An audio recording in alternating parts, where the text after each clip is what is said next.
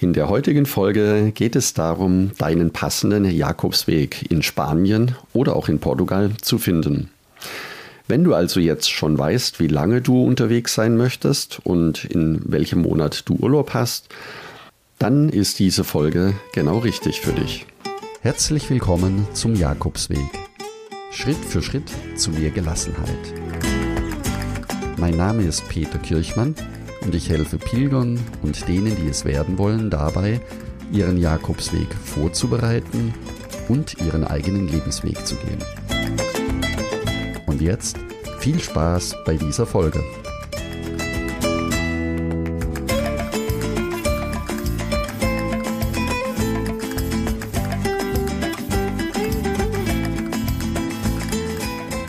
Ja, diese Folge ist genau dann richtig für dich, wenn du noch nicht genau weißt, welchen Jakobsweg du gehen möchtest, aber aus der vorherigen Podcast-Folge weißt, wie lange du unterwegs sein möchtest und idealerweise in welchem Monat du pilgern willst. Du wirst danach alle Jakobswege in Spanien so kennengelernt haben, dass du die Unterschiede kennst und die Vorteile der einzelnen Caminos und kannst nach der Folge für dich klar entscheiden, welche Jakobswegroute du am liebsten laufen möchtest. Steigen wir ein in den am meisten oder immer noch am meisten gelaufenen Camino in Spanien, den Camino Frances. Circa die Hälfte der Pilger laufen den Camino Frances auf seinen fast 800 Kilometern Länge. Wenn man in den Pyrenäen beginnt, wird der Camino Frances vor allen Dingen deswegen geliebt und gerne gelaufen, weil er eine sehr gute Infrastruktur hat. Das heißt, es gibt alle drei, vier Kilometer ein Dorf, eine Ortschaft, in der du eine Pilgerherberge findest und auch übernachten kannst. Wenn du den ganzen Weg laufen möchtest, also vier bis fünf Wochen Zeit hast, dann kannst du den Camino Frances in 31 Etappen bis Santiago de Compostela laufen. Er ist kulturell und auch von der Architektur hochinteressant. Es sind die großen nördlichen Kathedralen Spaniens entlang des Weges in Burgos und León. Sehr beeindruckend, vor allen Dingen für die Pilger, die gerne in alten Gemäuern und alten Museen sich wohlfühlen. Die Herbergsdichte ist wie gesagt sehr gut und auch die Jahreszeit, den Camino Frances, kann man vom Frühjahr bis in den Spätherbst sehr gut pilgern. Er ist auch dann geeignet, wenn du zwei Wochen unterwegs sein möchtest. Du kannst ihn dann entweder einteilen auf mehrere Jahre, also in den Pyrenäen beginnen, zwei Wochen laufen, soweit wie du kommst, und dann einfach in einem anderen Jahr an dieser Stelle weitermachen. Wenn du in Santiago unbedingt ankommen möchtest, dann ist der Camino Frances ab circa Astorga ebenfalls eine sehr gute Wahl, denn er führt durch die galizischen Berge, die für viele Pilger etwas ganz Einmaliges haben.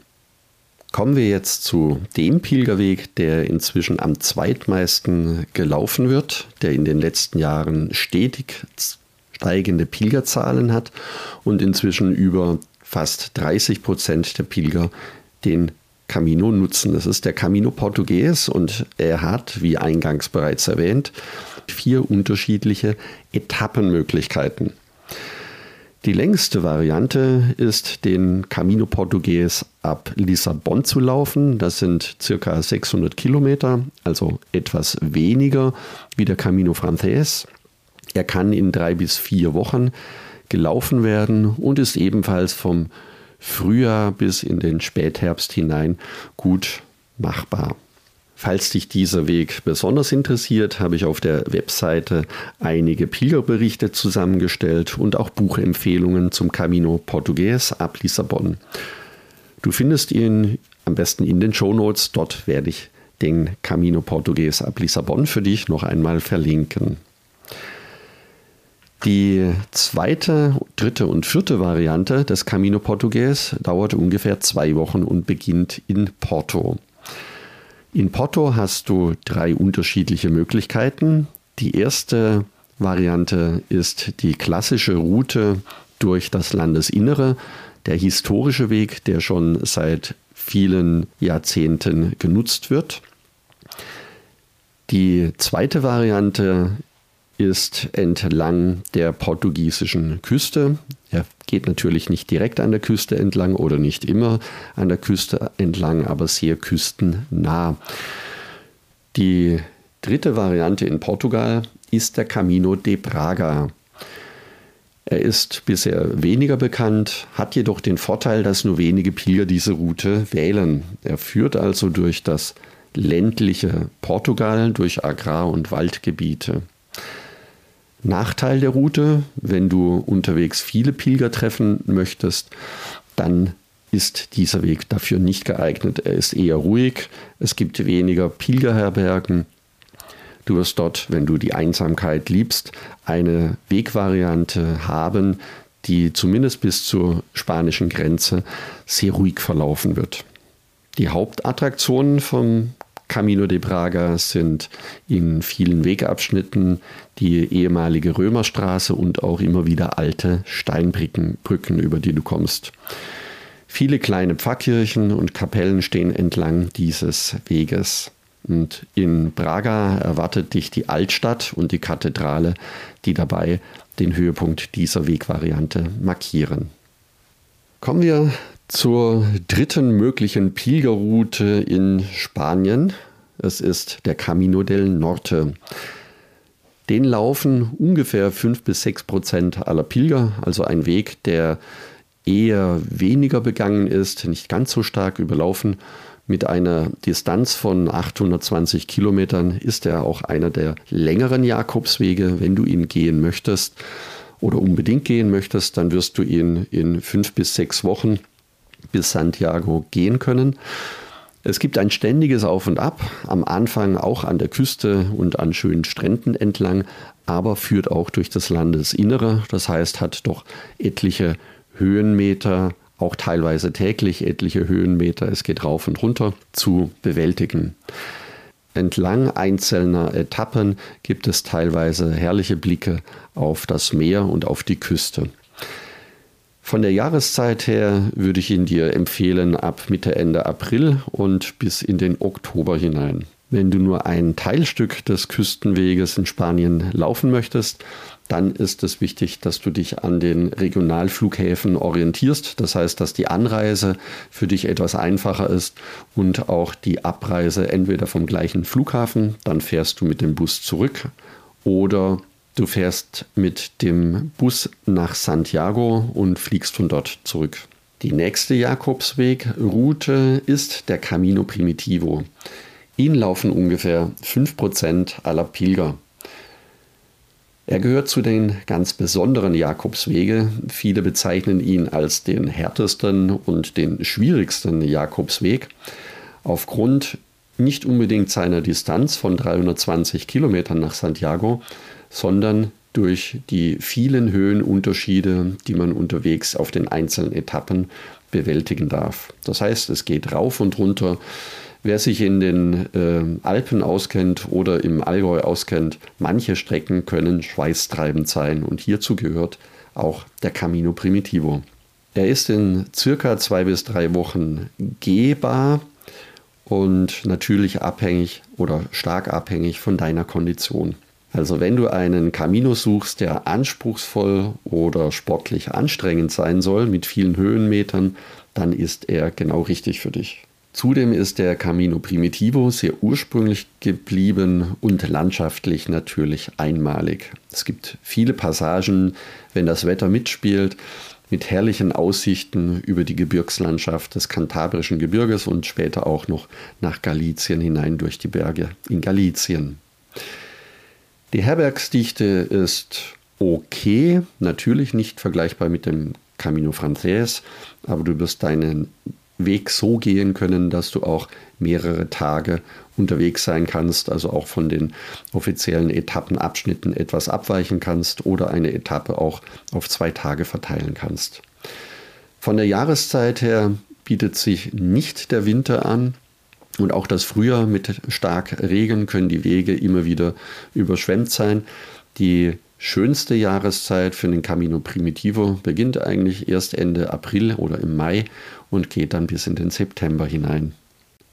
Als nächstes habe ich dir eine Empfehlung, wenn du sechs bis acht Wochen Zeit hast.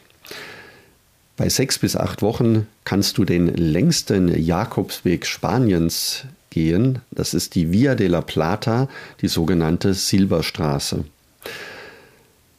Sie beinhaltet einsame Wegstrecken, eine gewaltige Weite wartet dort auf dich und sie hat fast durchgehend flache, teilweise auch sehr lange Etappen. Die Via de la Plata hat eine Basisinfrastruktur und beginnt normalerweise in Sevilla. Du kannst aber auch direkt im Cadiz starten, also im Süden Spaniens am Meer.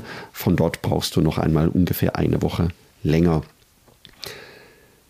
Die Via de la Plata hat ihren Ursprung in der alten Römerstraße, die früher die nördlichen Silberminen von Astorga mit Merida verband und von dort ging dann der Weg weiter nach Sevilla. Dieser Jakobsweg gehört zu den ruhigsten Caminos in Spanien und gleichzeitig mit seiner gewaltigen Länge von fast 1000 Kilometer auch zum längsten Jakobsweg. Er ist sozusagen der große Kontrast zum Camino Frances. Die Infrastruktur ist lange nicht so gut und einige Gebiete können auch Versorgungsprobleme aufweisen. Das heißt, du solltest auch immer morgens genügend Proviant und Wasser mitnehmen, dass du den Tag über nicht mehr darauf angewiesen bist, irgendwo etwas einkaufen zu wollen. Dafür entschädigt die Via de la Plata durch die großartige Einsamkeit und Weite der Natur. Pilgerherbergen und auch private Unterkünfte sind vorhanden, jedoch natürlich nicht in der Frequenz, wie du sie vielleicht vom Camino Frances gewohnt bist. Die beste Reisezeit für die Via de la Plata ist eigentlich von März bis April dann eine größere Pause. Warum komme ich gleich dazu? Und auch von September bis teilweise in den November hinein kann man die Via de la Plata sehr gut laufen. Also bester Reisemonat aus meiner Sicht ist der April. Im Hochsommer kann es extrem heiß werden. Das heißt, gerade die Monate Juni oder auch Juli, August vor allen Dingen, würde ich die Via de la Plata nicht unbedingt empfehlen, es sei denn, du möchtest sehr, sehr früh aufstehen und dann auch vielleicht schon um 11 oder um 12 bei deinem Ziel angekommen sein. Im Winter sind die meisten Herbergen geschlossen und Übernachtungsmöglichkeiten gäbe es dann nur noch in privaten Unterkünften. So, zum Schluss noch zwei kurze Tipps. Mein Lieblingscamino für eine Woche. Etwas verrückt mit der Anreise. Wie du schon weißt, ist der Camino Aragonés. Das sind ungefähr 160 Kilometer vom Somport Pass bis Puente la Reina und von dort kannst du dann über Pamplona wieder zurückfliegen. Es ist ein Weg, der ruhig ist, eine wunderschöne Bergwelt hat und vorbei an mystischen Klöstern führt. Für mich ist der Camino Aragonés der Camino, der noch die größte Ursprünglichkeit erhalten hat denn vor ungefähr 20, 30 Jahren war, die, war der Camino Frances ebenfalls noch deutlich ruhiger, wie es heute der Fall ist. Also, wenn du Ruhe, Einsamkeit, wenig Zeit hast, dann empfehle ich dir den Camino Aragonés. Und für all diejenigen, die in Santiago noch nicht genug haben und weiterlaufen wollen, davon gibt es eine ganze Menge. Also wenn du noch mal drei, vier Tage anhängen kannst, dann gibt es den einzigen Camino, der aus Santiago rausführt. Das ist der Camino nach Finisterre. Das sind nochmal 83 Kilometer bis zum Atlantik, also bis zum mittelalterlichen Ende der Welt, bevor das Wasser den Tellerrand hinuntergeflogen ist. Du kannst dort, wenn du Glück hast, herrliche Sonnenuntergänge erleben und das ist wirklich einmalig schön beim Rauschen des Meeres dich von deinem Camino zu verabschieden. Jetzt noch ein kurzer Blick auf die einheimischen Jakobswege, denn auch die sind inzwischen sehr gut gekennzeichnet und können durchaus als Alternative zu Spanien genutzt werden. Vor allen Dingen dann, wenn du nur zwei, drei Tage unterwegs sein möchtest. Die gibt es inzwischen auch gut gekennzeichnet, sowohl in Deutschland als auch in der Schweiz und Österreich. Wenn dich das näher interessiert, verlinke ich es dir unten in den Shownotes noch einmal. Auf der Webseite findest du dann auch die einheimischen Jakobswege, die man länger als ein paar Tage gehen kann. In Deutschland wäre das zum Beispiel der Münchner Jakobsweg oder der Mosel-Camino. Für mich direkt vor meiner Haustüre auch den Badischen Jakobsweg. In der Schweiz bietet sich an, von Bodensee bis nach Genf zu laufen.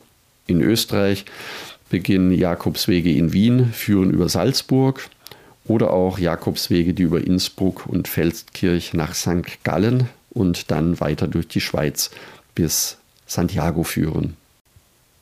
Wenn du jetzt neugierig geworden bist und dich für deinen Camino entscheiden möchtest, dann kannst du auch, wie bereits erwähnt, die Entscheidungsmatrix aus dem Buen Camino Club nehmen. Du kreuzt dort deine Vorlieben an und wirst am Ende wie von Magie sehen, welcher Jakobsweg für dich passt. Du findest das, wie gesagt, im Buen Camino Club. Zudem hast du dort auch noch die Möglichkeit, einen kleinen Online-Kurs mitzumachen, in dem du deinen Jakobsweg innerhalb von fünf Tagen komplett vorbereiten kannst. Gehe deswegen jetzt am besten gleich auf buencaminoclub.de und trage dich dort direkt ein. Du kannst, wie gesagt, alles downloaden, was dir wichtig ist. Zum Schluss noch eine Info über die nächsten Folge. Du kennst das sicher, die offiziellen Etappenwege, wie viele Kilometer traue ich mir zu, wie mache ich das mit der Planung und was passiert eigentlich, wenn ich nicht mehr weitergehen kann. All das in der nächsten Folge, wo es um die Etappenplanung geht.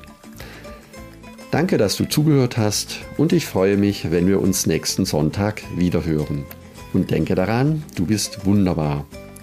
Ich wünsche dir eine lebensfrohe und schöne Woche. Buen Camino, dein Peter Kirchmann von Jakobsweg-lebensweg.de.